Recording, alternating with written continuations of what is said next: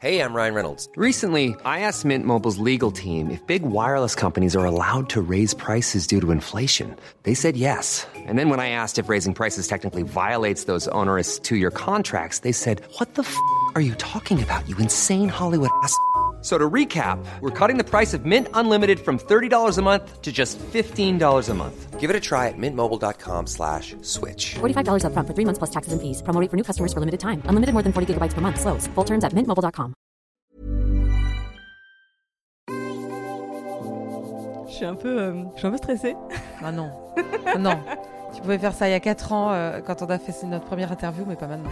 Mais voilà, mais justement, c'est-à-dire que j'ai l'impression de, de tellement savoir des choses sur toi, de tellement te connaître, parce qu'on s'est, vu à plein d'occasions, on a déjà fait une interview chez Mademoiselle, effectivement. Et du coup, en venant, j'étais là, mais si ça se trouve, j'ai plus de questions à lui poser. Mais tu sais quoi? C'est ce que je me dis tout le temps, ça se trouve, j'ai pas de réponse à donner. Parce que, parce que j'ai l'impression de, de radoter de, de dingue. Donc, euh, tu vois Alors, je te propose qu'en introduction de cet entretien, on décide toutes les deux. De parler de choses qu'on ne connaît pas. Comme ça, on est sûr qu'on fera ni des questions qu'on avait prévues, ni des réponses attendues. J'allais plutôt dire qu'on envoie valser notre syndrome de l'imposteur et que euh, on fasse taire la petite voix qui nous dit qu'on n'est pas intéressante qu'on n'a Mhm. rien à dire et qu'on n'a rien à répondre. Mais euh, ça ta proposition me va également. Alors, la Papouasie-Nouvelle-Guinée. Je déconne, j'ai un conducteur, il y a des questions dessus, donc on va plutôt suivre. Allons-y. Oh là là, ce que tu es conventionnel. Bonjour et bienvenue dans Les Impertinentes, le podcast qui donne la parole à celles qui mènent leur vie comme bon leur semble. Cette semaine, c'est la comédienne, actrice, metteuse en scène et autrice Aude Goni-Goubert, connue sous le pseudonyme de Aude GG, qui m'accueille dans son salon pour répondre au questionnaire des impertinentes. Elle vient de publier Virago, un recueil de biographies de femmes remarquables que l'histoire a quelque peu snobées ou que notre culture générale a laissé sur le carreau. Et sans plus attendre, je vous invite à nous rejoindre pour écouter cette discussion. Bonjour Aude. Bonjour Clémence. Si je te demande, qu'est-ce que tu fais dans la vie? Je suis actrice, réalisatrice et autrice. Et j'ai mis une petite pause parce que mon métier vraiment principal, ce que j'aime, ce qui me fait vibrer, c'est d'être actrice. Et que je fais d'autres métiers à côté et que hum, par la force des choses, par la, force des- opportunités, mais que principalement, foncièrement, je suis actrice. T'as trois casquettes qui sont des métiers à part entière. Euh, comment tu jongles? En fait, comment tu décides quel est le métier qui prime euh, en ce moment ou euh, à l'avenir? Enfin, comment tu comment tu articules en fait ces, trois métiers qui sont vraiment des carrières à temps plein par ailleurs? Ce qui est sûr, c'est que euh, actrice, c'est le, moteur principal. Donc, euh, plus je joue, plus je suis à même de faire d'autres choses. Euh, parce que plus je joue, moins je suis frustrée de d'avoir d'autres métiers. En fait, c'est aussi bizarre que ça. Et en fait, c'est les gens qui me poussent à être d'autres choses. C'est les opportunités. C'est une éditrice qui vient me chercher pour. je vais, par contre, je vais dire des mots avec des consonnes. hein. parce que là, j'ai vraiment fait une éditrice. C'est une éditrice qui vient me chercher euh, pour écrire un livre, alors que moi, je, en montant dans l'ascenseur, je suis sûre que je ne veux pas le faire. Et en redescendant dans l'ascenseur, je fais Ah merde, j'ai signé. Et, euh, et c'est des gens qui viennent pour, euh, qui me pousser à réaliser. c'est des gens qui viennent me chercher pour faire de la mise en scène. Donc, c'est ce que les, mes autres métiers sont par la force des choses que les autres projettent sur moi. Alors, quand on avait fait une interview sur mademoiselle.com, je mettrai un lien pour que, que, les gens aillent l'écouter parce que ça va être. je suis si jeune. J'allais dire moi aussi. Mais voilà, ce sera un peu la, la, la Ah, partie le temps 1. file comme les voitures, hein, vraiment. euh. Ce sera notre euh, entretien partie 1. Et je me souviens que dans cette interview, on avait longuement parlé de ton parcours de metteuse en scène. Parce que j'ignorais complètement cet aspect de ta carrière. Et euh, le hasard fait bien les choses. Mais dans cette interview, nous allons parler d'un autre aspect de ta carrière que j'ignorais complètement. Tu, tu, as, tu as sorti un livre. Oui, oui, oui. Oh là là. Oui. Donc ça s'appelle euh, V comme Virago. Et donc, euh, ben, tu avais lancé une chaîne YouTube il y a deux ans. Oui, euh, bah maintenant on rentre dans la troisième année, ouais, ça fait presque faire trois ans. Est-ce que tu peux revenir un peu aux origines de ce projet? Qu'est-ce qui t'avait inspiré au départ à te lancer sur YouTube en solo déjà? Et pourquoi sur ce thème-là, sur euh, donc euh, Virgo, on va, on va en parler dans un instant, mais c'est des portraits de femmes qui ont marqué l'histoire ou qui auraient dû marquer l'histoire et qui n'ont pas trop marqué nos cours d'histoire. C'est ça. Euh, le départ du projet, c'est de vouloir être leader parce que leaduse. Je sais même pas si bon, c'est un mot anglais, donc vraiment ça ne marche pas de toute façon la féminisation. Euh, donc c'est de vouloir d'être la chef de mon propre projet, euh, ce qui m'arrivait euh, pas trop à l'époque et je sortais de collectifs où j'avais des directeurs d'écriture, des réalisateurs, des, des gens au-dessus de moi, voilà, et donc j'avais envie de créer mon propre projet. Donc ça, c'était le point de départ. Et très rapidement, euh, ce petit syndrome de l'imposteur qui te dit que euh, tout a déjà été fait, euh, que tu n'as pas d'idée originale, que tu ne vas rien apporter à ce monde. et que vraiment, quand je regardais ce que faisaient les autres nanas, je me disais, mais elles sont toutes formidables, elles font tous des trucs bien mieux que ce que je pourrais faire. Et de ce syndrome de l'imposteur est née l'idée du projet. En fait, je me suis dit, quitte à admirer d'autres femmes, autant en faire un, autant en faire un projet. Et après, euh, l'esthétique, elle est née euh, aussi du, des gens et de l'équipe euh, avec laquelle je, me suis entourée pour faire ce projet et qui sont des gens très talentueux et qui du coup avaient la même exigence pour le coup sur le fond comme la forme voilà, pour, pour, pour, mener à bien le truc. Donc ça, c'est né. Euh, j'ai fait ça euh, seul, sans producteur, sans network. Euh, Mais oui, justement, tu es, parti, es parti de, de zéro. Tu as créé une chaîne YouTube de, de zéro. Bah, c'est simple, j'ai tourné les trois premiers épisodes là où on enregistre actuellement, c'est-à-dire dans mon salon. Donc tu vois, j'ai vraiment... C'est ici qu'on a enregistré Mais les non. en le un petit fond vert et voilà, et en se débrouillant. donc ouais, ouais, je me suis lancée vraiment toute seule. Euh, et c'est aussi pour ça que je pense qu'en ce, ce, podcast, mais je vais vraiment mettre des consonnes, c'est fou. podcast, c'est difficile à dire. Hein. C'est pas facile, ouais. Euh, quand ce podcast va sortir, je pense que, que, sera sorti sur ma chaîne la vidéo qui explique que c'est fini et que j'arrête totalement. Donc voilà. Mais en même temps, j'explique aussi dans cette vidéo que d'avoir fait un livre et ça m'a pris un an de travail. Euh, pour plus de 70 portraits euh, et de la recherche et la même exigence des, que j'avais mise dans les vidéos dans le livre, euh, ça m'a pris beaucoup de temps et c'est une bonne façon de boucler la boucle de cette aventure qui a été géniale, mais qui était très chronophage et pour, lequel j'étais, pour laquelle j'étais seule en fait. Est-ce qu'on peut parler d'argent? Comment tu as fait pour financer le, la chaîne YouTube au départ? Parce que tu l'as dit, tu n'étais pas toute seule, tu avais une équipe avec toi. Ben, Comment vous avez fait? de gens bénévoles et puis de fonds propres et puis de la démerde, et puis des gens euh, super qui se débrouillent et qui trouvent des choses. Euh, voilà, donc ça s'est vraiment fait comme ça. Après, j'ai eu un petit peu l'aide du CNC pour 8 euh, épisodes sur 26.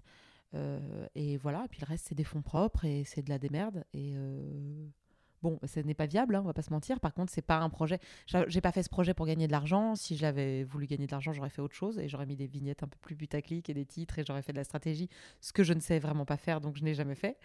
Euh, j'aurais même reposté moi-même mes épisodes, ce que je ne faisais pas. C'est-à-dire que j'ai du mal à communiquer sur ce que je fais. Donc, euh, donc voilà. Donc effectivement, ça reste une petite, euh, une chaîne petite avec peu de vues, mais mais exceptionnelle pour euh, l'endroit d'où je suis partie et où je suis arrivée. Ah, donc on arrive un peu à l'articulation entre tes différents, euh, tes différents métiers. C'est qu'il y en a qui te permettent de gagner de l'argent pour vivre et de pouvoir investir ensuite dans des projets.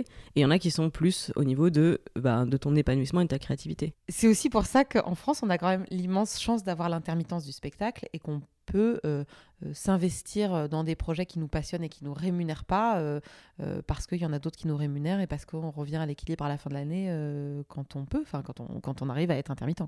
Je plaisante souvent avec mes invités quand je leur demande euh, qu'est-ce que tu voulais faire euh, quand tu étais petite, qu'est-ce que tu voulais faire quand tu seras grande. Et euh, la plupart, vraiment, il y a beaucoup, beaucoup de filles qui répondent Ah, quand j'étais jeune, je voulais devenir comédienne. Donc maintenant, c'est mon running gag, je dis Ah oui, comme tout le monde. Ah, c'est drôle. Mais oui. Et donc, quel conseil tu te donnerais à ces jeunes filles Je suis sûre qu'il y en a qui nous écoutent et qui se disent bah, Je voudrais devenir comédienne, mais à qui les parents disent Ce n'est pas un vrai métier. Ou bien, mais on n'a pas de réseau, on va pas pouvoir t'aider. Euh, est-ce que c'est est -ce c'est vraiment, je poser une question un peu provoque, mais est-ce que c'est vraiment un métier ou est-ce que c'est euh, un art, une passion et euh, pour réussir à en vivre, c'est c'est comme gagner au loto quoi. Faut jouer souvent. Je suis vraiment mal placée parce que moi j'ai voulu faire ça, j'ai dit ça à mes parents à, 5 ans et ils étaient totalement OK. Et ils m'ont toujours, c'est-à-dire qu'à 10 ans, ils me disaient attention, si tu veux être comédienne, faut lire ça. Enfin voilà, c'est-à-dire que c'était tout de suite, ils étaient à fond. Et ils ont, ils ont jamais mis en doute le fait que j'avais enfin, prononcé ces vœux. Quoi. Et, euh, euh, mais par ailleurs, euh, pour en vivre, c'est très compliqué. Enfin, moi, et pour le coup, mes parents qui auraient pu avoir du réseau, j'en ai pas du tout profité. J'ai fait exprès de ne pas en profiter. C'est-à-dire que j'étais dans une espèce de contradiction d'adolescente rebelle en disant je me ferai toute seule aujourd'hui, je me dis c'est un peu con en fait. J'aurais pu aussi, euh, enfin, ça, n'aurait pas empêché ma légitimité de prendre quelques contacts de gens qui sont parfaitement très intéressants, qui sont dans le réseau de mes parents, que je n'ai jamais rencontrés du- de fait. Mais euh, pour en vivre, oui, c'est très compliqué. Oui, il vaut mieux avoir euh, des soupapes. des soupapes à côté et, le meilleur conseil que je puisse donner c'est quand on veut faire ce métier ce métier il est très large moi j'ai eu la certitude pendant des années que je ne ferais que du théâtre et je ne ferais rien d'autre. Bon bah aujourd'hui c'est complètement l'inverse. Il faut pas avoir de certitude et il faut être très curieux voir tout voir ce qu'on aime voir ce qu'on déteste comprendre pourquoi euh, forger son esprit critique tout lire tout voir se renseigner de tout. Euh, c'est le conseil que je donnerais parce que c'est la meilleure façon de pas perdre de temps et de pas s'engouffrer dans des choses qu'on pense être pour soi et qu'en fait qui ne le sont pas du tout Merci beaucoup pour ces excellents conseils et notamment merci d'avoir parlé de euh, ce problème de la légitimité. Je fais le parallèle avec euh, la chanson de Angèle.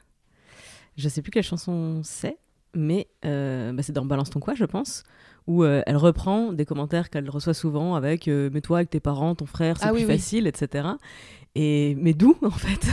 C'est peut-être plus facile de- d'être mise en relation avec un producteur, avec. euh, D'ailleurs, je pense que les enfants sta- de stars euh, qui se lancent dans ce métier, on dit ah bah forcément c'est la fille. euh, Mais je pense que c'est d'autant plus dur en fait, d'autant plus difficile d'être légitime, de faire sa place, de d'être bon parce que en fait on n'a jamais vu euh, d'enfants de ce métier qui soient très mauvais et qui y arrivent parce que c'est leur nom. Non, en fait, ce sont des gens très talentueux et qui y arrivent parce qu'ils sont talentueux en fait et qui ont plus à prouver qu'ils le sont sans forger ce truc-là. On peut pas se dire. Je pense que quand tu démarres dans ce métier, t'es mon- pas.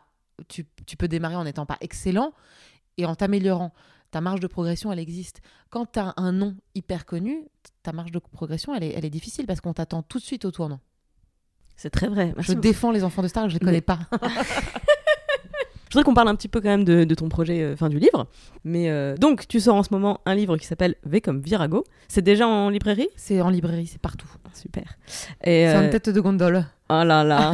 Et puis justement, il y a un magnifique bandeau avec euh, le, le graphisme de ta chaîne. Absolument. Par contre, euh, le superbe générique de ta chaîne. Euh, tu peux m'en parler un petit peu? C'est-à-dire, donc, c'est des, des portraits de femmes. En gros, c'est le même ton et le- la, même, euh, la même vulgarisation et, euh, et volonté d'être exhaustif sur de la biographie euh, en très peu de signes. Et donc, c'est plus de 70 portraits de femmes extraordinaires dont on a peu, voire jamais entendu parler. Ou alors, il y a des femmes pour le coup très connues, mais dont on ne sait pas forcément les combats, ou on ne sait pas forcément un fait marquant.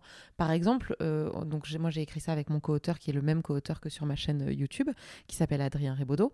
Et euh, quand on a écrit, on s'est battu sur certains, sur certains portraits. Il me disait, mais non, on va pas la traiter. Je dis, bah si, parce que, je vais prendre un exemple. Il y a Lady Diana dans mon, dans mon, dans mon livre. Et lui me disait, ben non, enfin, je ça n'est pas du tout, euh, elle est, je elle est trop connue. Elle est... Je dis, mais en fait, je pense que aujourd'hui, on pense Pont de l'Alma, on pense scandale, on pense euh, à ça, mais on ne sait pas, par exemple, que c'est euh, c'est la première femme médiatisée à avoir devant des caméras embrassé et tenu la main d'un malade du sida, ce qui a complètement révolutionné le rapport à la maladie, puisque mondialement, on s'est dit, ah bon, les malades du sida ne sont pas contagieux euh, par le toucher et par euh, en s'en approchant. À une époque où c'était euh, totalement tabou. Et elle a fait ce genre de choses. Et moi, c'est ça qui me touche, c'est me dire, bah, peut-être que Lady Diana, tout le monde a, une a une certaine image, mais je ne suis pas sûre que tout le monde se souvienne de ça. Ou que c'est quelqu'un qui a marché avec les caméras, mais c'est quelqu'un qui a marché dans des endroits où il y avait des mines antipersonnelles pour sensibiliser à ce problème-là. Et je trouve que c'est d'une, c'est d'une puissance euh, médiatique, certes, mais il faut avoir euh, le cran de le faire. Et tous les gens qui ont la parole ou les caméras braquées sur eux n'ont pas forcément euh, le, le- le cran de faire ce genre de choses. Donc moi, c'est ça qui m'intéressait sur les portraits de femmes très connues. Euh, et d'ailleurs, ça me fait toujours marrer parce qu'on dit euh, très connues, on va se dire, ah bah Louise Michel, je sais qui c'est. Mais en fait, non, les gens ne savent pas. C'est une station de métro. voilà, c'est une station de métro. Les gens savent pas en fait. C'est-à-dire que aujourd'hui, on dit Simone Veil, la loi pour l'IVG, on ne sait pas tout. Je veux dire, tout le monde n'a pas lu sa biographie, tout le monde ne sait pas qu'elle est rescapée des, des camps. Voilà. Et après, et par ailleurs, il y a des gens euh, vraiment dont on ne sait euh, rien, dont on n'a jamais entendu parler, et c'est la majeure partie du livre. Et moi, c'est des portraits que j'ai eu un- une passion folle euh, à découvrir, dans, lesquels je me suis vraiment plongée. Et, chacune des femmes que je mets en valeur dans, et que je mets en lumière dans ce livre, ça me tient vraiment très fort à cœur. Et c'est vraiment, pour le coup, pas de l'anecdote, c'est de la biographie de A à Z. de sa naissance à sa mort quand elles sont mortes, parce qu'elles ne le sont pas toutes. Si tu pouvais voyager dans le temps et retourner à certaines époques, euh, lesquelles de ces femmes tu, tu voudrais rencontrer ou à quel moment de leur histoire t'aimerais assister? Je crois que j'aimerais revenir il y a dix ans en avant où j'ai croisé Simone Veil dans la rue et j'ai absolument pas osé aller lui parler. Et je reviendrai euh, dix ans avant pour aller lui dire un mot qui serait sûrement stupide, mais j'aurais été au moins euh, avoir ce contact-là. Je pense qu'on dirait merci. Ouais, je l'ai vraiment gardé. Non, mais je pensais plutôt dans le sens assister à ce moment d'histoire, maintenant qu'avec euh, maintenant qu'on a le recul pour les voir comme des moments d'histoire. Ben, le problème, c'est que la plupart sont des combats et des luttes et des choses. euh, elles ont, elles ont mon, truc commun à toutes ces viragos, et c'est ce que je dis dans la préface, sont des femmes qui ont transcendé, enfin qui ont, qui ont, ouais, qui ont transcendé leur, leur époque, leur culture, euh, leur religion, leur, leur système, leur milieu social. Donc, elles ont forcément combattu quelque chose de pas évident. Et donc, je pense que j'aurais pas aimé voir ça, en fait. euh. Mais comme on voit aujourd'hui, en fait, moi, ça m'est désagréable. euh, ça m'est ça ça terrible en fait de voir Adèle Haenel qui essaie de déconstruire un système qui se bat contre un système et qui en fait trois semaines après on se rend compte que le système est bien en place et que et que tout ce qu'on toute la vague d'espoir que ça a créé en fait n'a pas tellement bougé derrière donc c'est pas très agréable de voir les luttes en train de se faire parce que on se sent très impuissant enfin moi je me sens moi je me sens euh, euh, toute petite quoi Hier, un, à un- à un colloque très inspirant avec des familles hyper fortes, avec des discours incroyables et je me sentais vraiment, waouh, je faisais c'est formidable, mais quelle énergie quoi. Euh, moi, je me sens porte-parole de rien, par exemple, tu vois. Je me sens pas, je, je veux pas être considérée comme un porte-parole. Je fais des choses qui m'animent, euh, qui m'émeuvent, que je trouve importantes. Je vois que ça a une résonance. Je le fais principalement parce que ça me passionne. Euh, je pense que j'ai un, militantisme un peu veule. C'est-à-dire que je, je, je peux parler de ce que je fais, de ce qui m'anime, et forcément, ça a une, résonance un peu politique. Mais si on m'appelle sur le terrain politique, je, je n'y je vais pas, parce que j'ai pas l'impression que c'est mon, mon endroit. Je suis tellement pas d'accord avec ça, Aude, vraiment. Bah ouais, ouais, non, je sais bien, tellement je sais bien. politique ce que tu fais. Enfin, vraiment, non, mais tout je ce sais que c'est politique, c'est poétique, j'allais dire, tu vois, le lapsus. Bah, mais Je- c'est ça qui... En fait, c'est pour ça que c'est fort. C'est parce que justement, si tu étais en, en costume tailleur à une tribune en train de, de, de proclamer des, des truismes, j'en sais rien, ce serait, ce serait beaucoup moins, ça marquerait beaucoup moins, ça toucherait beaucoup moins, ça aurait beaucoup moins d'impact que, effectivement, de te voir incarner à l'écran les, les histoires de, de, de ces femmes. Oui, parce que ça part de l'intime. Donc c'est pour ça que ça touche. Ouais. Ça part de mon intime de faire ça. Mais de là à, euh, à en faire des combats, enfin, c'est-à-dire que c'est horrible, hein, mais il y a énormément euh, d'associations ou, de, ou de, de collectifs qui me contactent. Et je ne réponds pas parce que je suis terrorisée en fait. Je, je dis, mais je ne... oh là là, mais prenez d'autres gens, je, je sais pas, tu vois. Je, tu- mais bon, c'est pas grave, on n'est pas tout obligé d'être. euh, d'avoir une l'épée à la main et de foncer dans le tas. hein. Euh, je le fais quand j'ai l'énergie pour, mais je le fais pas tout le temps et j'ai pas envie d'être cantonnée à ça aussi. Non, mais c'est très bien, c'est une très bonne démarche. Tu sais, un des épisodes, euh, un des épisodes de la chaîne Virago qui m'a le plus marqué, c'est celui que tu as fait sur Ina euh, des Femen. Parce que bah, les Femen, c'est un collectif que je suivais depuis très longtemps. Et au départ, Femen en France était très très critiqué. Mais c'était bon, c'est toujours très très critiqué évidemment parce que c'est leur mode d'action euh, est fait pour choquer. Euh, c'est vraiment un mode d'action qui est basé sur la communication et mais la communication communication violente en fait, mais d'une violence symbolique sur le, sur le terrain, quand elles, se, quand elles font des actions, elles ne se battent pas, elles ne donnent pas de coups. Quand on vient les, les arrêter, elles, ne, elles résistent euh, en étant euh, tendues, euh, en étant toutes guindées comme ça, Mm. etc. Mais en tout cas, elles ne elles se débattent pas, elles ne donnent pas de coups, etc. Et, euh, et je me souviens, j'étais en, je pense que c'était en 2010, 10-11, elles ont dû faire une action à la, à la Madeleine euh, où elles ont avorté Jésus, donc elles avaient un foie de veau dans la dans la dans l'église. Et bien sûr, ça a fait un tollé. Mais sauf euh, que tu sais qu'il n'y avait personne dans l'église. mais oui, oui, bien Ah sûr, oui. bien sûr, Ouais. c'était bien sûr parce que sinon, ça, ça- on, on Oui, pas. Mais parce qu'elles ont eu le temps de mettre leur installation, enfin juste d'être là, euh, seins nus avec euh, Jésus était avorté, en, trois photos. en, et- en tenant un foie de veau, etc. Et ça, ça a fait un tollé. Et j'avais appelé, euh, j'avais répondu à un appel à témoins de Europe 1 euh, à l'époque, je pense que c'était des clics et des claques. Et c'était pour euh, ben, défendre, parler pour les femmes, défendre les femmes. Et en fait, j'ai parlé en off en disant euh, je comprends pas qu'on les accuse de tellement de violence et de tellement de. de, de oui, de, violence, de sacrilège, etc. Alors qu'en fait, leur action, elle est hyper symbolique. Euh, c'est finalement euh, un niveau de violence qui est, ridicule par rapport à des intégristes catholiques qui s'immiscent sans arrêt dans le débat. À l'époque, c'était les débats loi maria- mariage pour tous. Donc on était sur un niveau d'homophobie assez décomplexé. Euh, et la journaliste m'avait dit bah viens à enfin je te prends à l'antenne pour dire ça pendant l'émission. Je fais ah non non non non je vais pas mettre mon nom et parler publiquement pour les femmes. J'ai bien compris que c'était l'opinion minoritaire. Et quand j'ai vu ton, ton épisode, quand ton épisode est sorti, donc vraiment presque dix ans plus tard en fait, et, et l'accueil qu'il a reçu, le nombre de gens qui ont écrit comme commentaire euh, Waouh, je connaissais pas l'histoire comme ça, je découvre leur histoire. Enfin, merci infiniment d'avoir fait ça. Moi, je l'ai envoyé à tous les gens, et depuis, à chaque fois que je tag Ina sur Instagram et qu'on me. En, en privé, je reçois encore des messages pour dire Ah, mais non, elles sont racistes, elles sont Oui, xénophobes, mais elles ça, sont ceci, elles sont cela. En fait, le problème, c'est qu'il y a une méconnaissance totale. Mais bah merci. Mais euh, oui, mais en fait le truc c'est que moi je fais des choses très factuelles. Voilà. Et moi, mon épisode des Femmes, c'est après avoir lu leur manifeste et, compris ce mouvement, parce que je cherchais à comprendre. Mais j'ai vu un tout autre, autre chose que ce qui m'était renvoyé, euh, soit dans les médias, soit par les gens, en fait. Donc je voulais expliquer ça. Et ça, c'est mon, c'est peut-être ma force, c'est de savoir faire les choses factuellement. Mais typiquement, euh, là, j'ai sorti cinq grands épisodes euh, qui s'appellent Viragina, cinq grands épisodes documentaires qui retracent les grandes lois et mouvements qui ont jalonné le droit des femmes. Et euh, le dernier en date, c'est euh, sur le MLF, et euh, c'est sur la, naissance des mouvements féministes. Et donc, mon, euh, ce- cet épisode de documentaire, c'est- avec l'appui des archives de l'INA, donc on retrace l'histoire, et donc j'explique comment sont nés les mouvements féministes. C'est ça mon postulat. Les gens se déchaînent en dessous en disant Ouais, mais euh, c'est euh, c'est des mouvements, euh, je sais pas, il y a tout. c'est transphobe, parce que donc, je parle aussi des femmes, c'est machin, c'est abolitionniste, c'est je ne sais pas quoi. Et je suis là, mais en fait, mon postulat, c'est de raconter comment sont nés ces mouvements.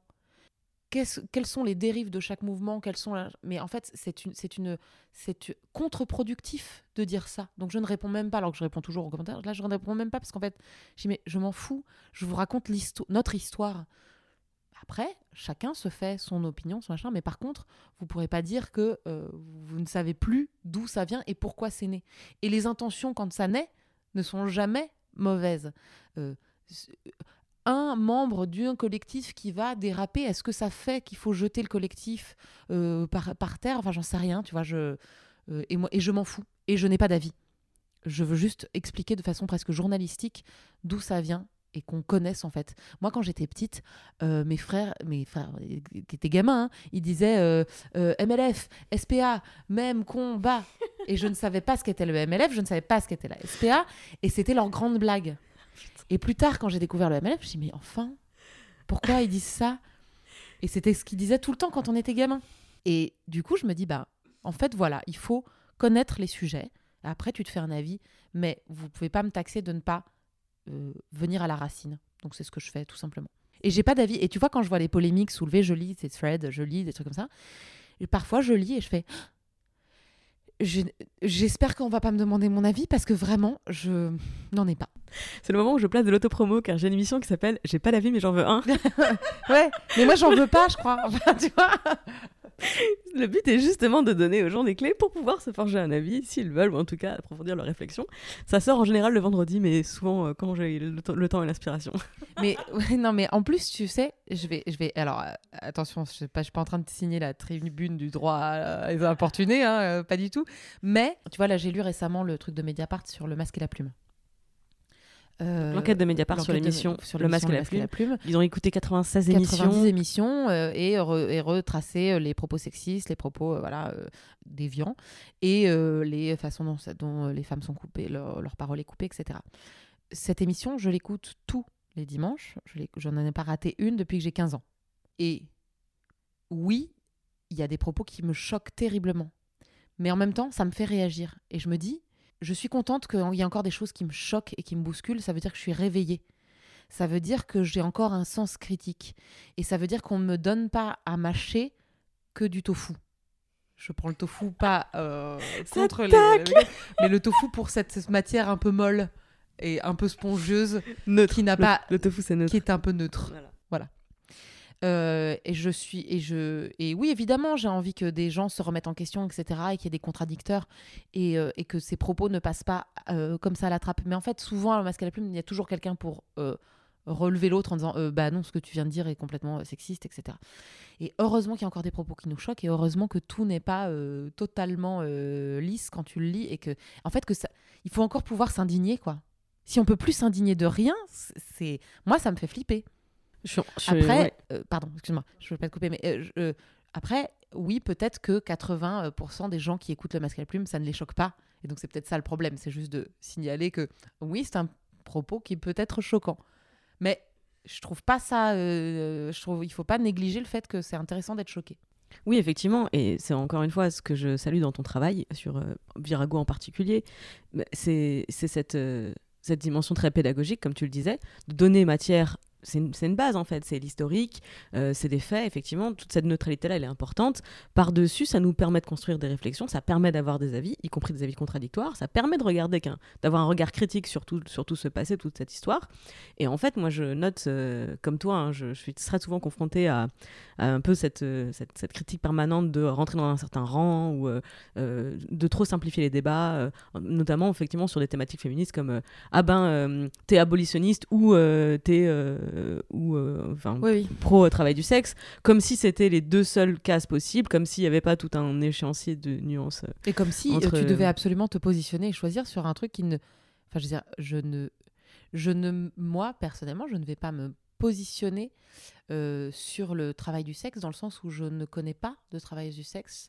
J'entends beaucoup de choses, je lis énormément de choses, des choses très contradictoires. Je veux dire, ça, ce n'est, ce n'est pas à moi de juger ce qui est bien ou pas bien, ou le mal, le bien. On n'est pas obligé d'être censeur de tout. Sur ce sujet, comme beaucoup d'autres, ce sont des réflexions qu'on devrait avoir au niveau de la société, enfin en tant que société, entre nous, avoir des débats, avoir des discussions, évidemment euh, avec euh, des gens qui sont concernés par les différentes thématiques, évidemment avec des gens qui ont fait de la recherche sur ces différentes thématiques, avec des gens qui sont nos élus et qui ont pour mission de, prendre des décisions sur ces différentes thématiques, mais que ce soit des débats riches en fait et contradictoires. Et en fait, pour moi, cette injonction à sans arrêt se renvoyer vers euh, ah euh, choisis ton camp, pense comme ça, etc. C'est encore beaucoup de l'héritage de nos éducations de petites fissages où il faut, euh, il faut qu'on soit, si on n'est pas d'accord, si on n'est pas aligné dans le rang, si on n'est pas dans la même, euh, la même étiquette, ça, ça crée un stress. Là. Il faut choisir son camp camarade. Il faut... C'est très, in- très internet aussi. C'est une espèce de truc de il faut donner son avis. Mais moi, je suis désolée. euh, et c'est aussi pour ça que je te dis que je veux pas euh, prendre un flambeau politique. C'est que euh, si un grand acteur populaire vient raconter son opinion politique à la télé, je m'en carre le cul. Vraiment. C'est-à-dire que l'avis politique de, j'en sais rien, Guillaume Canet, je veux c'est pas pour ça que je vais voir ses films. Et je le je le je l'aime bien comme acteur ou comme réalisateur. Je vais aller voir son travail.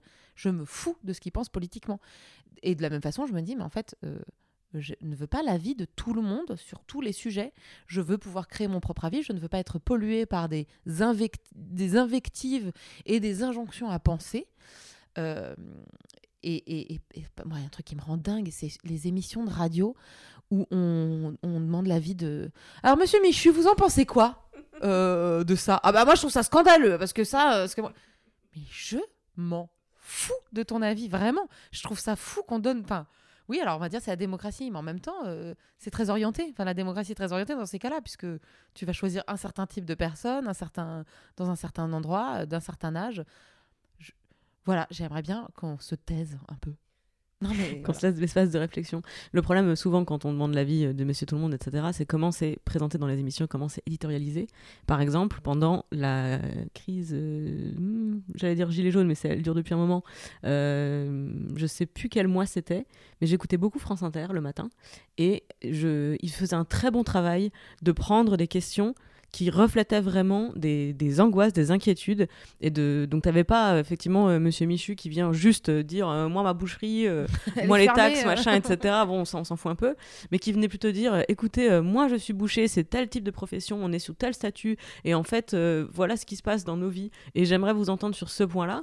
En fait, c'était c'était pas euh, c'était pas effectivement je viens plaquer mon avis, c'était je viens partager une expérience, et en ça c'était intéressant.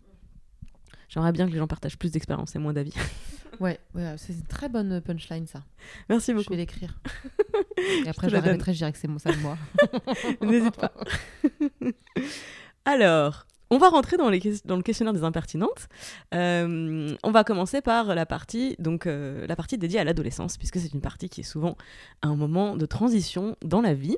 J'aimerais que tu choisisses un âge de ton adolescence, donc euh, tu sais, les teen years, ça va de Ça va être très 12 à rapide. 19.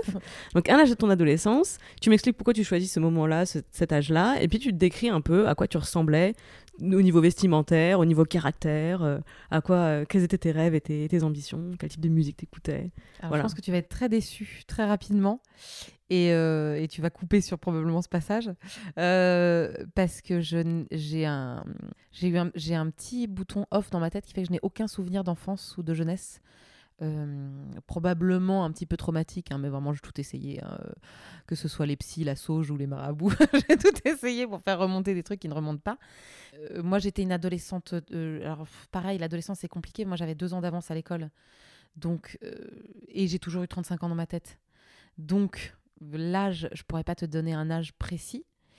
Par contre, je peux te donner une sensation de collège-lycée où j'étais une gamine extrêmement dépressive, victime à l'école, euh, m'habillant style, euh, bah, style tous les jours indifférent parce que je pense que je ne m'habillais pas, je portais des costumes, je me déguisais euh, parce que je ne savais pas du tout qui j'étais. Les seules personnes euh, euh, solide et inhérente à ma vie à cette époque-là, c'est Jamiroquai et Texas, qui était vraiment la musique que j'écoutais perpétuellement.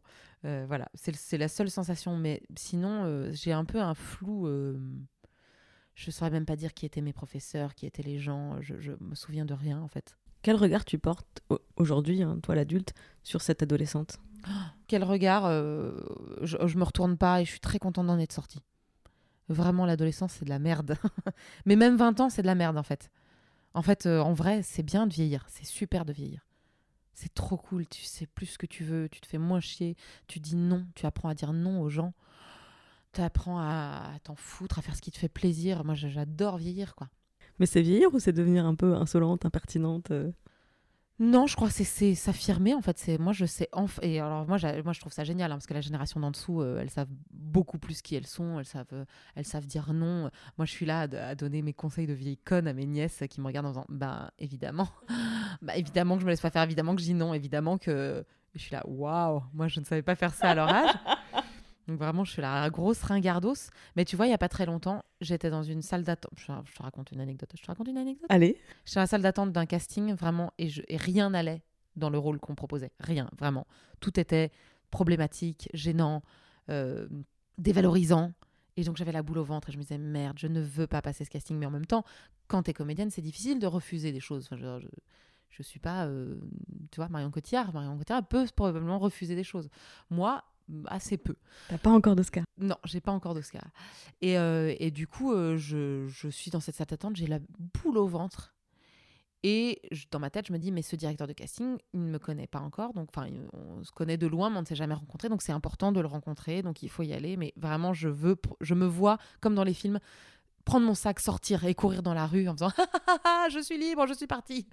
Et à ce moment-là, au moment où je me vois faire ça, le directeur de casting ouvre la porte et dit, Aude, c'est à toi. au secours. Et il me dit, il est de dos sur son ordinateur, il me dit ça va? Et je dis ben pas trop. Il me dit ah bon pourquoi? Et je dis ben en fait je ne veux pas passer ce casting. Je lui dis je suis désolée, je suis venue pour les mauvaises raisons, je suis venue pour vous rencontrer, mais je crois que je ne veux pas passer ce rôle, c'est vraiment trop problématique, c'est impossible que je sois bonne dans l'audition parce que vraiment je déteste tout ce que ça véhicule. Il se retourne vers moi et là je me dis c'est vraiment qui tout double. Je, vraiment il peut très bien dans son rôle se retourner et me dire mais pour qui tu te prends? Et me jeter dehors et je l'aurais compris hein. Et il se retourne, il me dit Eh bah bravo Moi j'ai mis 50 ans de ma vie à dire non aux gens. Bravo, je te félicite, tu iras plus vite, plus loin. T'as raison. Euh, bah du coup on va se rencontrer, viens on s'assoit 20 minutes et on discute et tu vas me dire euh, qu'est-ce qui est problématique dans le rôle, pourquoi t'as pas voulu le passer, ce que tu fais en ce moment. Et en fait je suis sortie de là mais j'avais le cœur qui battait à mille à l'heure parce que je me suis dit eh bah j'ai eu raison de m'écouter fondamentalement. Je le fais pas souvent hein, mais je me suis dit ah là là eh ben oui en fait je me suis écoutée et du coup je pense que je l'ai beaucoup plus marqué et on a, on a eu un bien meilleur échange que si j'avais fait une demi-prestation molle, un peu nulle, un peu gênée, et qu'il et qu'il m'aurait dit ben c'est bon, j'ai ce qu'il faut, au revoir. Voilà. Et donc je crois que c'est ça vieillir. C'est génial. Meuf, bravo. c'est ouf. Après, euh, du coup, j'ai pas eu de rôle, j'ai pas eu de thune. et c'est ça que ça raconte. Hein. Mais, mais euh, voilà, je crois que c'est ça vieillir aussi. C'est dire en fait non, faire ce truc, ça me fait chier. Euh, voilà. C'est génial. Je pense que je sortirai cet extrait parce que vraiment, je veux, le, je veux que tout, tout le monde, toutes les meufs qui Ah, nous écoutent. Après, peut-être que le directeur Alors, de casting va tomber sur cet extrait, il va faire. Oui, enfin, je l'ai juste trouvé insupportable. et- non, je crois Ah, pas. Qu'est-ce qu'on a dit du syndrome de l'imposteur au début vraiment très bienveillant et très, et, euh, et- très gentil. Mais surtout, c'est ce que tu viens de raconter, c'est-à-dire que je pense qu'il y a beaucoup de gens qui apprennent beaucoup plus tôt, à- dans différentes circonstances, ben, à ne pas perdre de temps en fait. Et Mais- mais c'est pas les- impoli de dire à Oui, quelqu'un euh, je ne suis pas intéressé, euh, next quoi. Il faut savoir le faire, et c'est vrai que dans nos éducations, euh, sois Ah. gentil, dis merci, fais des poutous. Ça n'a rien à voir. Euh, effectivement, tu, on, te, on te dit pas euh, de ni non aux gens. On te dit, dis oui, merci, souris et ferme ta gueule. Donc euh, voilà. Et moi, j'étais beaucoup élevée comme ça. On, a dit, on, on ne sort, on ne, on ne gêne pas les gens, on ne leur dit pas non. on- voilà. Mais il est grand temps qu'on se défasse de ces éducations-là. parce Bah, il serait temps parce que après c'est la mort. Donc on, on rajeunit pas ma bonne dame. Je vais juste revenir un instant à, à l'adolescente dont, dont tu faisais le portrait tout à l'heure. Euh, si elle te voyait aujourd'hui, euh, qu'est-ce qu'elle penserait de toi? C'est difficile de faire parler les morts. Euh, non, je pense qu'elle dirait Putain, bravo, t'es exactement la femme que tu voulais devenir. Voilà, parce que je pense que je suis exactement ce que je voulais devenir. Trop bien. on, peut, on peut toujours faire mieux, hein, attention, hein, mais franchement, c'est cool. J'ai j'ai quand même euh, fait pas mal de. J'ai coché pas mal de cases de choses que je voulais faire. Et en plus, maintenant, j'ai un nouveau challenge depuis l'année dernière. Je veux faire trois choses par an que je n'ai jamais faites avant dans ma vie. Donc l'année dernière, j'ai fait trois choses que j'avais jamais faites dans ma vie. Et là, on est au mois de janvier, je suis déjà en stress, genre ah vite, faut que je me dépêche. C'était quoi les trois choses, tu veux me dire? Euh, j'ai écrit un livre, Oui. j'ai réalisé deux courts métrages. Et enfin, je voulais en faire qu'un, mais du coup, euh, hop, dans la foulée, j'en ai fait un deuxième. Donc j'ai réalisé un film et je me suis mariée. C'est vrai. Trois choses que j'avais jamais faites de ma vie. Donc maintenant, j'ai jamais divorcé, j'ai jamais. Quand on braille tout de- année par année. Attends, faut y aller vite. Non, mais quand même. On va passer à la troisième partie de l'interview euh, que j'ai appelée l'architecture, l'architecture de ta vie. Donc là, ce que je te propose, c'est que on va imaginer que ta zone de confort, c'est une pièce. Une pièce comme une pièce de ta maison, comme si une des portes que je n'ai pas ouverte car je suis bien élevée, je n'ouvrais pas les portes chez les gens, mais j'ouvre la porte et derrière, c'est ta zone de confort. Euh, donc j'aimerais savoir qu'est-ce que je trouverais dedans. C'est-à-dire, ça peut être des... Tu peux me la décrire euh, physiquement, euh, sur quel type de meuble, la couleur des, rideaux, je ne sais pas. Ou alors, ça peut aussi être, je ne sais pas, des, mantras, des, des grandes leçons de vie, des expériences, des odeurs, je ne sais pas, tous les, tous les trucs, tous les chouchous qui te font te sentir bien. L'idée derrière cette euh, partie de l'interview, c'est que bah, je vais donner des pistes de- d'imagination, de, projection à celles qui n'ont pas forcément une zone de confort qui est, qui est, bien, euh, qui est bien bâtie, alors que c'est tellement une- un élément essentiel pour prendre confiance dans la vie, c'est d'avoir cette espèce de zone de, déjà de sécurité et puis de confort, parce que plus elle est grande et plus tu peux ensuite aller loin et explorer de nouveaux horizons. Mais alors, tu veux une pièce physique, on est d'accord. hein? Tu n'es pas obligé. Ça Parce peut, que j'en ai, peut une, moi, être... j'en ai une très évidente, mais je sais pas si elle va, tu vas réussir à faire un lien positif avec ça.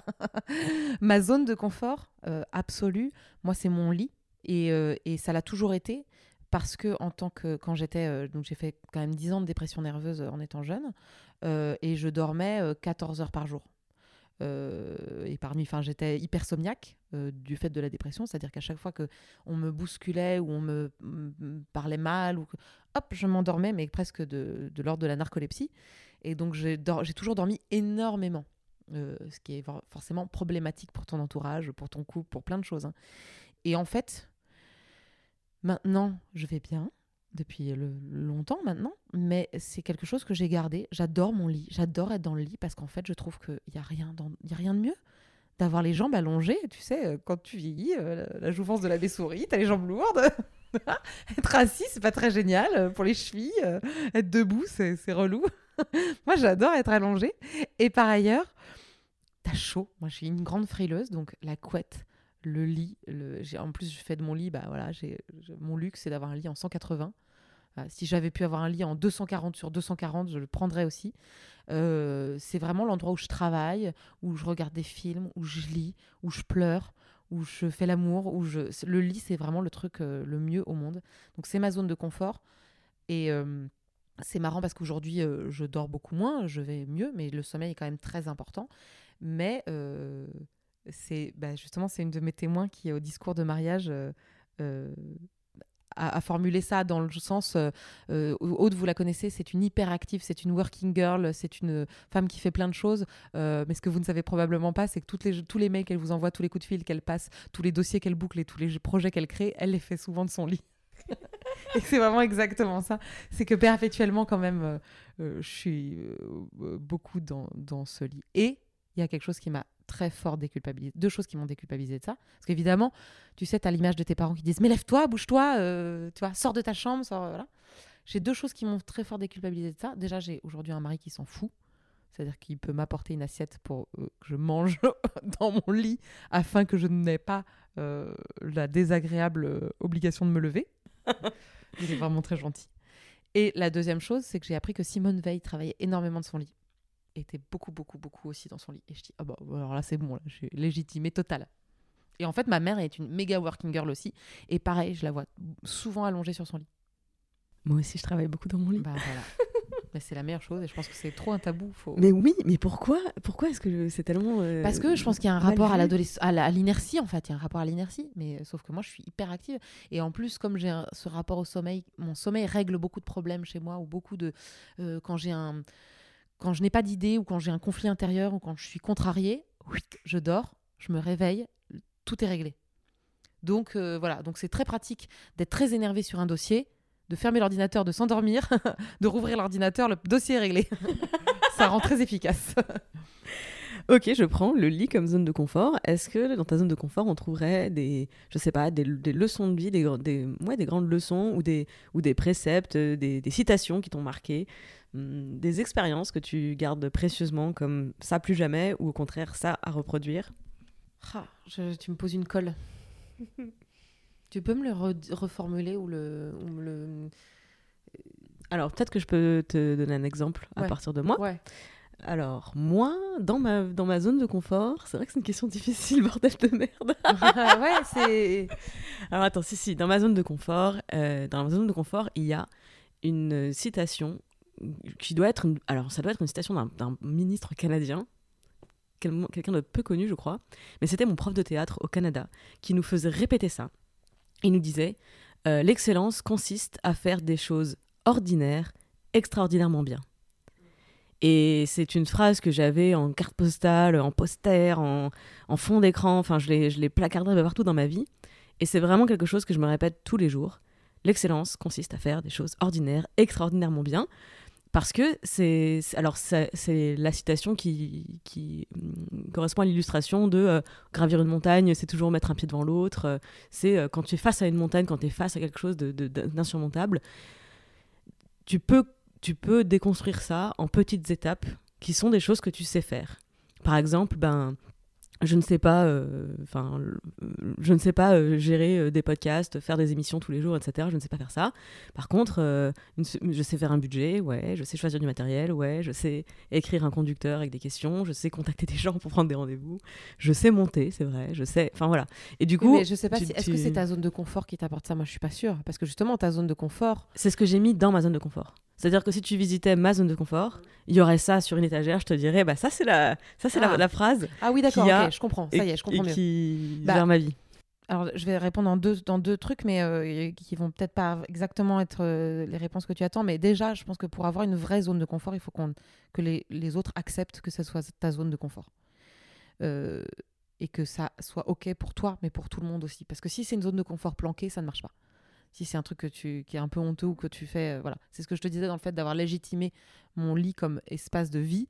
euh, c'est que à partir du moment où maintenant mon entourage est OK, je sais que c'est un, c'est un, c'est une force et c'est euh, un endroit où je suis bien tranquille et où je peux à la fois gravir des montagnes ou à la fois ne rien faire. Et là, moi, ma phrase, mon mantra, vraiment, une chose que je m'applique tout le temps, tous les jours, c'est vraiment être ambitieux dans les projets et humble dans le travail. Et cette phrase, que je me répète perpétuellement, elle va aussi avec le fait que, oui, euh, quand on s'imagine, euh, quand on dit ah ouais, OGG, elle fait plein de trucs, elle est incroyable, là, là, là, elle est entrepreneuse, elle fait ci, elle fait ça. Je ne suis pas en train de courir en talon de 10 dans Paris en faisant taxi, j'ai un meeting à 14h, pas du tout. Un call. un call. Voilà, non, je, je fais des FaceTime, mais de mon pieu et j'ai mis une petite pastille sur la caméra pour qu'on ne voit pas que je suis dans mon lit. Voilà. Être ambitieuse dans le projet et humble, dans le travail. Tu me l'avais déjà dit quand on avait fait la première interview chez Mademoiselle. Vois, et chez Mademoiselle, on avait un. J'imagine qu'il y en a toujours, je, je n'y suis plus du coup, mais on a un tableau Ah bon? qui sert. Qui sert il y a un tableau, euh, sur le- un tableau sur lequel on mettait le programme du jour. Et bien sûr, il y avait euh, des choses qui restaient euh, tout au long de la semaine. Et j'avais écrit cette phrase. Ah. Tout en haut, j'avais écrit il faut être ambitieux dans le projet, humble dans le travail, OGG. J'avais écrit ça sur le tableau. Et c'est resté pendant plusieurs mois le, le mantra que je voulais que toutes les, toutes les Bah, membres de la rédac c'est un voient bon tous les jours. mantra, C'est un bon mantra. euh, et, euh, et en fait, euh, je pense qu'il n'y a pas de bonne façon de faire les choses, ni de bons endroits. Et voilà. Et en fait, si juste, euh, si juste euh, assis par terre en Sarwell, euh, t'as envie de faire des grandes choses, bah, ça, c'est grand bien te fasse. euh, voilà. Yes. Je sais vraiment pas pourquoi j'ai pris cette image. Alors, quatrième partie. La, la quatrième partie, c'est un peu au pied du mur, parce qu'on a toutes euh, rencontré des obstacles dans nos vies. Est-ce qu'il y a une épreuve qui t'aurait particulièrement marqué et pourquoi? Une épreuve du passé? ça peut, être, euh, ça peut être très actuel. Euh, euh, moi, il y a une épreuve en ce moment ouais, que je, que je- qui me qui m'accule, qui me met au pied du mur, qui me, qui me resserre dans les taux, c'est le fait que tout le monde veuille que je... Mais tout le monde, c'est-à-dire que vraiment, je n'ai que des rendez-vous là-dessus, etc. Tout le monde veut que j'écrive des scénarios. Et je suis complètement bloquée. Mais bloquée, bloquée, bloquée. Je, je, et je, avec un refus, avec un truc euh, à l'intérieur de moi qui dit non, euh, je n'ai pas d'idée, je n'ai rien à dire, je n'ai rien à écrire. Alors que tous les gens me renvoient l'inverse et me disent on attend le projet sur ton bureau. Et des gens vraiment très haut placés, hein, vraiment qui peuvent vraiment changer ma vie. Et ça fait deux ans que tous ces gens-là me reçoivent en me disant ben, si tu écris, euh, je te produis ta série, ton film, ton. Voilà. Et je fais Hum, hum. Et sinon, ça va toi? Et je ne fais rien parce que je suis dans un immobilisme total, parce que l'écriture est quelque chose que je sacralisais énormément. Alors, c'est pas, dit-elle, alors que je viens de sortir un bouquin, mais c'est pas la même écriture et j'étais pas seule. Euh, ça, c'était la partie justification. Mais voilà, écrire, et euh, bah, c'est marrant, j'avais cette conversation tout à l'heure au téléphone avec Eleanor Cost, où je lui disais, euh, parce qu'on parlait de choses qu'on a lues dernièrement, toutes les deux, et je lui disais ce que j'admire énormément dans les gens qui arrivent à raconter des choses qui leur sont intimement, euh, qui sont très intimes et qui sont très personnelles et très importants pour eux, c'est leur résilience pour pouvoir le raconter et le, recul qu'ils ont pour le faire. Euh, Que moi, je n'ai pas. Euh, moi, si j'ai des choses qui me tiennent à cœur, elles sont déjà beaucoup trop dans mon cœur pour que je les sorte. Elles n'ont pas fait de chemin ni de, voilà, elles ont pas fait de chemin vers la sortie pour être recrachées de façon intelligente ou intelligible. Et donc voilà. Donc ça, c'est vraiment au pied du mur en ce moment. C'est je sens bien qu'il faut que j'écrive. Je n- l'exercice d'ouvrir l'ordinateur et d'ouvrir une page m'est insupportable.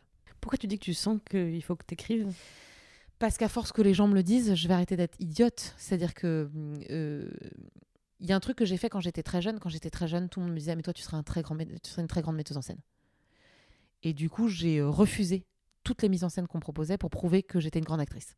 Voilà. Et aujourd'hui, je recroise des gens qui me disent je ne comprends pas pourquoi tu n'as pas fait cette carrière. C'était et la dernière fois, c'est un de mes un de mes professeurs qui m'avait vraiment dit ça très très tout de suite à 17 ans. Il m'a dit tu seras une très grande metteuse en scène. Et je l'ai croisé il y a un mois. Il m'a dit Tu as fait ta carrière d'actrice pour me faire chier, pour me prouver que pour me prouver que tu étais une super actrice et que du coup tu serais pas metteuse en scène. C'est vraiment pour moi que tu as fait ça. Et, je et- lui ai dit Oui, je pense vraiment fondamentalement que je, par esprit de contradiction, je voulais faire autre chose. Aujourd'hui, je suis en train de revenir à la mise en scène. euh, là, actuellement, je suis en train de mettre en scène un spectacle qui, et ça me. Ça me Trop bien. énormément, un seul en scène de femme en plus, extraordinaire. Et j'en ai refusé beaucoup en, en mise en scène, mais là j'ai lu un truc vraiment qui m'a transcendé. Donc, abonnez-vous à mes réseaux sociaux parce que quand ça sortira, je vous le dirai. je sais pas du tout quand ça se jouera, mais voilà. Et là, c'est vraiment une écriture qui m'a transcendée, donc là j'y reviens, mais parce que euh, j'ai fait ce chemin de n'avoir plus rien à prouver à personne en tant qu'actrice pour y revenir. Et l'écriture, je vois bien que c'est le- les mêmes signaux qu'on m'envoyait sur la mise en scène en disant écris, écris, écris, tu as des choses à dire, tu as des choses à raconter. Mais euh, voilà, donc je, je, je vois bien qu'il faut que je le fasse. Et en plus, plus on me le dit, plus euh, quand j'ai une demi-journée de libre et que je ne fais rien, je me dis tu es une idiote, tu n'écris pas, tu n'es pas en train d'écrire, ouvre ton ordinateur. Et je me culpabilise à fond. Est-ce que c'est productif de s'insulter et de se culpabiliser? Alors pas du tout, voilà. Si je dois donner un conseil, vraiment ne vous insultez pas, ça ne fonctionne pas plus. hein, ça me fait juste aller me coucher. Donc, euh, je- mais je, voilà, je vois bien. Alors du coup là, je, je, je, je m'invente des choses, je me dis ah oui, mais là en fait, je suis en train de me préparer un petit espace à la campagne, et donc là, quand j'aurai ce petit espace, je pourrais écrire. Mais c'est faux, c'est de l'invention totale. C'est je m'invente un prétexte pour n'écrire qu'à partir du mois de euh, d'avril. quand il fera beau. Moi, je, moi, je pense que moi, je pense que l'écriture, c'est comme les fruits, tu sais, ils mûrissent à leur rythme, et quand ils sont mûrs, ils tombent de l'arbre, et si tu, tu peux aller les cueillir avant, mais alors faut prendre en échelle, faut monter dans l'arbre, faut réussir, faut choper le fruit, faut tirer dessus, et en fait, c'est pas forcément... Bah, peut-être qu'il était mûr et qu'il fallait l'aider un petit peu, et c'était ok, tu t'étais fait suer et t'as réussi à choper le fruit, ou alors peut-être qu'en fait, il est pas mûr. Bien sûr, et d'ailleurs, je, je me dis bien que ça viendra bien un jour, ça viendra. Mais euh, ce qui est idiot, c'est de se dire que le jour où ça viendra, ça sera peut-être super, et je me dirais, Ah, t'aurais écrit ça il y a 4 ans. Je ne l'aurais pas écrit il y a 4 ans. Ah Mais non, bah non. Voilà, euh, c'est juste que parfois, tu as envie de forcer un peu le destin, et, et moi, euh, le problème, c'est que dès que tu veux forcer un truc, ça se verrouille.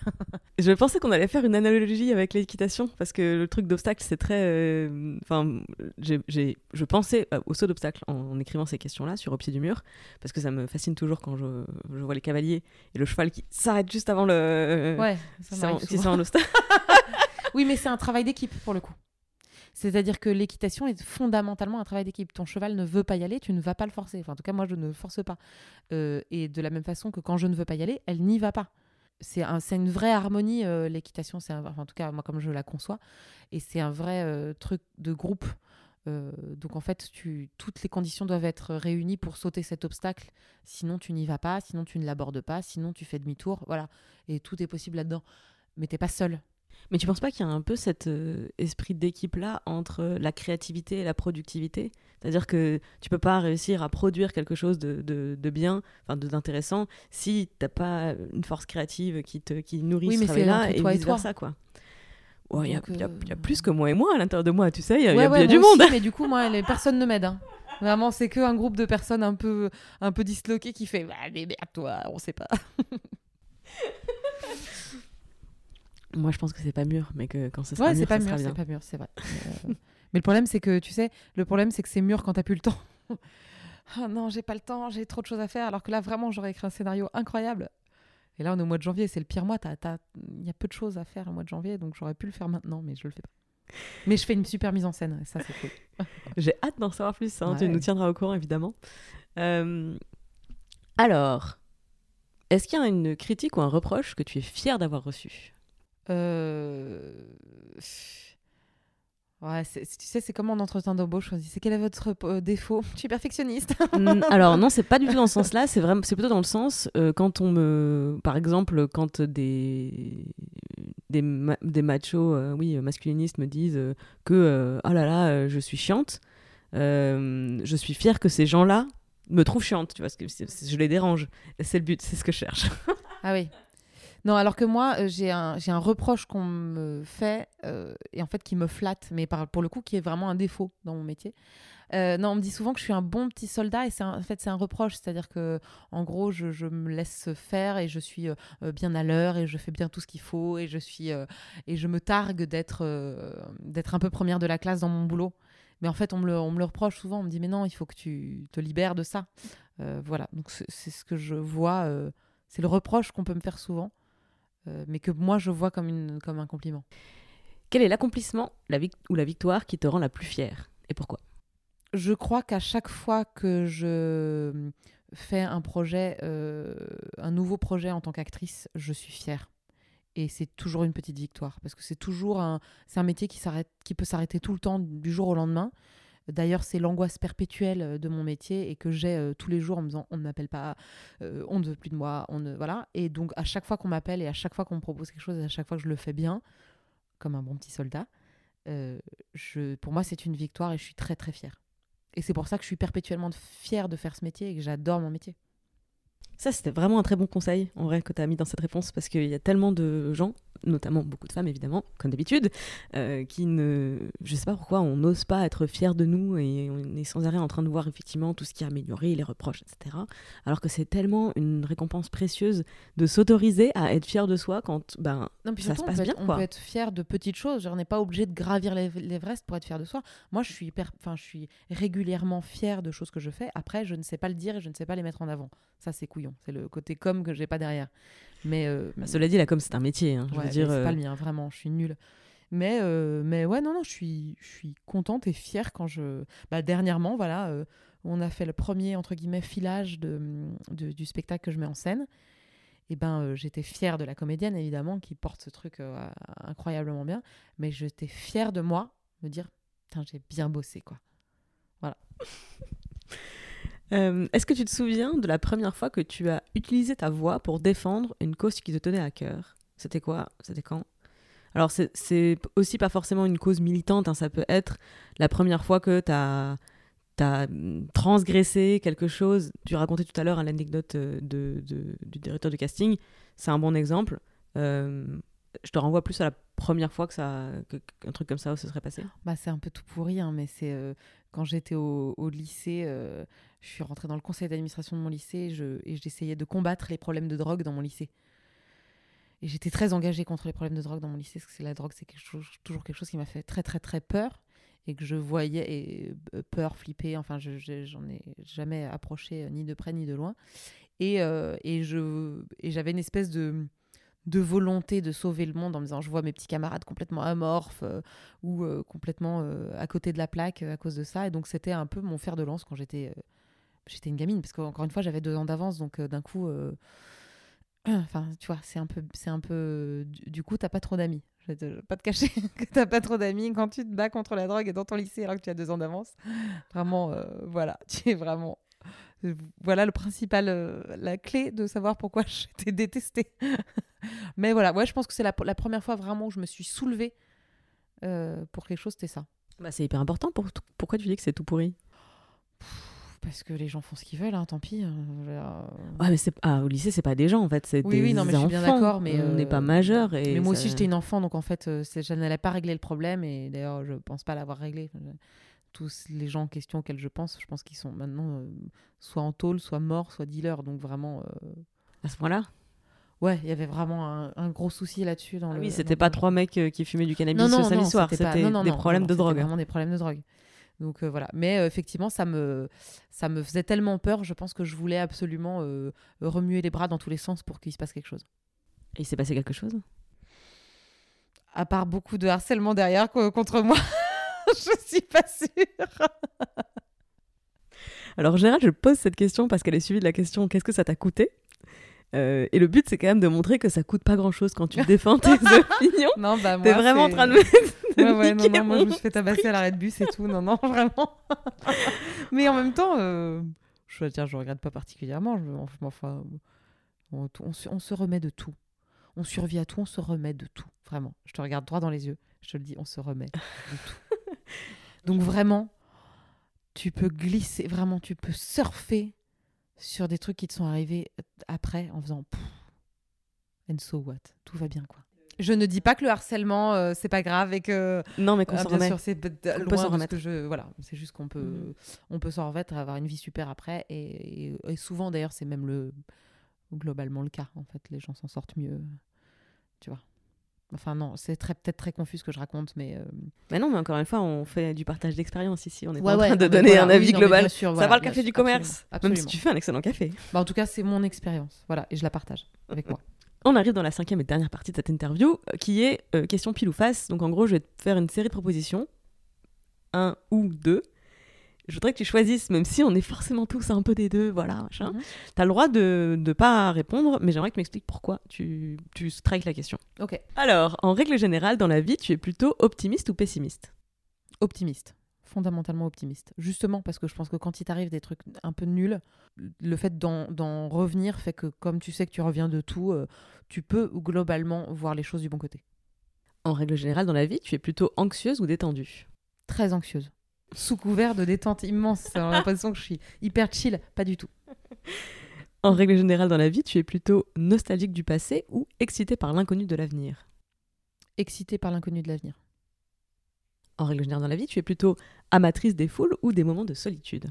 Solitude, définitivement. Dans mon lit. En règle générale dans la vie, tu es plutôt team profiter de la vie ou travailler maintenant pour profiter demain? Ça dépend vraiment des jours. Oh là là, euh, c'est un jour sur deux. Alors c'est un peu le choix entre la cigale ou la fourmi. T'es plutôt la cigale ou t'es plutôt la fourmi? Je suis quand même plutôt la fourmi. En règle générale dans la vie, tu es plutôt confiante ou prudente? Prudente. En règle générale dans la vie, tu es plutôt organisée ou bordélique? Très organisée. T'as règle- vu, je suis assez radicale. Hein. Je... Je suis très contente. je ne louvoie pas dans mes questions. Sans doute euh, mon invité Non, la en plus plus, la première réponse, j'ai voulu te faire une réponse longue et après je me suis dit non, ça va être chiant en fait, faut que je réponde. Mais non, pas du tout. Mais c'est alors c'est pas du tout chiant de faire une réponse un peu plus détaillée, mais c'est juste que je te relance pas sur les autres réponses parce que cette partie d'interview va surtout servir à chaque fois je pose les mêmes questions à tout le monde. Et euh, alors je rigole moi parce que au bout d'une heure euh, et quelques d'interview, en général je sais ce que tu vas répondre. Ah oui, oui Sinon j'ai raté mon interview. Donc euh, quand tu dis oh, anxieuse, je suis là. Oui non bah tu Oui, t'as oui. t'as passé une question sur deux, elle te justifie ta réponse. Oui, donc en fait. C'est très limpide, c'est très limpide. Et je pense que c'est comme c'est des questions euh, effectivement euh, mitraillettes comme ça, ça permet aussi aux gens de, se, de répondre pour eux-mêmes et de savoir un, un petit peu à, à, quel, à quels invités ils correspondent le plus, sur quel point, etc. Euh, donc dernière question de cette, de cette série. En règle générale dans la vie, tu es plutôt perfectionniste ou pragmatique? Pragmatique. Alors ça, ça m'étonne un peu. Ouais, mais parce que euh, euh, parce que je vois aussi l'énergie que tu dépenses à des- pour des trucs qui n'en valent pas la peine. Donc j'ai un peu ce truc maintenant de balayer de façon très pragmatique certaines choses euh, pour être perfectionniste sur d'autres, mais c'est-à-dire que ce n'est pas un systématisme. Je ne vais pas être perfectionniste sur des trucs où, où, franchement ça ne va pas révolutionner le monde, ça ne va rien changer et ça ne va pas m'apporter grand-chose non plus. En fait, tu es passé de perfectionniste à exigeante. C'est-à-dire, c'est pour moi, c'est la version euh, pragmatique du perfectionnisme, c'est exigence. Ouais, je suis passée de, pragma de, de perfectionniste à, euh, euh, à, égoïste, à faire des choix euh, que je pense être les meilleurs. Voilà, mais à faire des choix. Merci beaucoup, Aude, c'était passionnant. Merci Clémence. Euh, où est-ce que j'envoie tous les gens qui, du coup, maintenant ne veulent plus rien rater de tes projets parce qu'ils t'adorent? Eh ben, euh, Il- elle t'adore. Ils, ils peuvent venir sur tous mes réseaux sociaux. Je suis partout AUDGG, AUDEGG, euh, sur Twitter, sur Instagram et sur, euh, et sur YouTube et sur Facebook. Et, euh, et je partage avec parcimonie. C'est-à-dire, je n'arrive pas à faire ma propre com, donc je n'arrive pas à, beaucoup communiquer. Mais quand c'est très important et quand je suis très fière, quand même, j'arrive à le, à le mettre. Donc c'est là. Et puis, euh, et puis globalement, je réponds aux gens aussi qui, me- qui, me- qui me parlent, qui m'interrogent. Voilà. Donc sur les réseaux sociaux, AUDGG partout. On peut aussi te retrouver en librairie, En V librairie comme Virago. V comme Virago, euh, ouais, et puis euh, et puis bientôt euh, au cinéma, bientôt euh, des projets télé et donc du théâtre en mise en scène. Bon, écoute, tu me préviendras à chaque fois que tes projets sortent, comme ça je pourrai les relayer sur la communauté de Tuto Conquérir le Monde. Yes. J'ai un hashtag qui s'appelle Team Ambitieuse et qui nous sert à relayer tous les projets de la communauté, tous les gens qui font des trucs cool. Euh, et je, vais d'ailleurs le relancer pour partager tous les week-ends des publications, des, des projets d'associations, des projets d'artistes, de la Team Ambitieuse. Et euh, tu as évidemment toute ta place dans cette communauté. Merci. Merci à toi. Merci beaucoup d'avoir écouté cet entretien jusqu'au bout. J'espère que vous avez pris autant de plaisir à l'écouter que moi à le réaliser. Les Impertinentes est un podcast d'interview parcours portrait réalisé par moi-même. Je suis Clémence Bodoc, rédactrice en chef des podcasts Tuto Conquérir le Monde. Vous pouvez retrouver toutes les émissions sur les flux de Tuto Conquérir le Monde, Activiste et Les Impertinentes. Vous pouvez interagir avec moi sur Instagram à travers le compte atconquérir.le.monde ou sur mon compte clem underscore Je me finance entièrement grâce à la publicité et à vos dons sur Patreon, c'est www.patreon.com slash clembodoc. Moins cher et tout aussi précieux que l'argent, vous pouvez m'aider à faire connaître ce podcast en le partageant autour de vous, en allant mettre 5 étoiles sur iTunes ainsi qu'un commentaire positif. Tous les liens sont bien sûr dans les notes du podcast. Merci beaucoup pour votre écoute, merci pour les étoiles, merci pour les messages et à très vite